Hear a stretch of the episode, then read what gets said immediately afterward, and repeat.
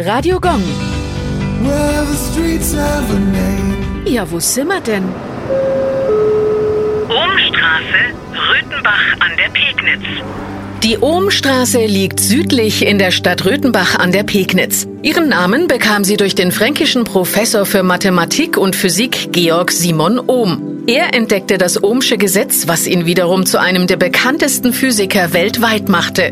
Die Stadt Nürnberg verlieh ihm 1850 das Ehrenbürgerrecht. Neben der Ohmstraße gibt es noch viele weitere Dinge, die seinen Namen tragen. Neben der Einheit Ohm, welche den elektrischen Widerstand angibt, gibt es auch noch die Georg Simon Ohm Hochschule in Nürnberg. Radio Gong.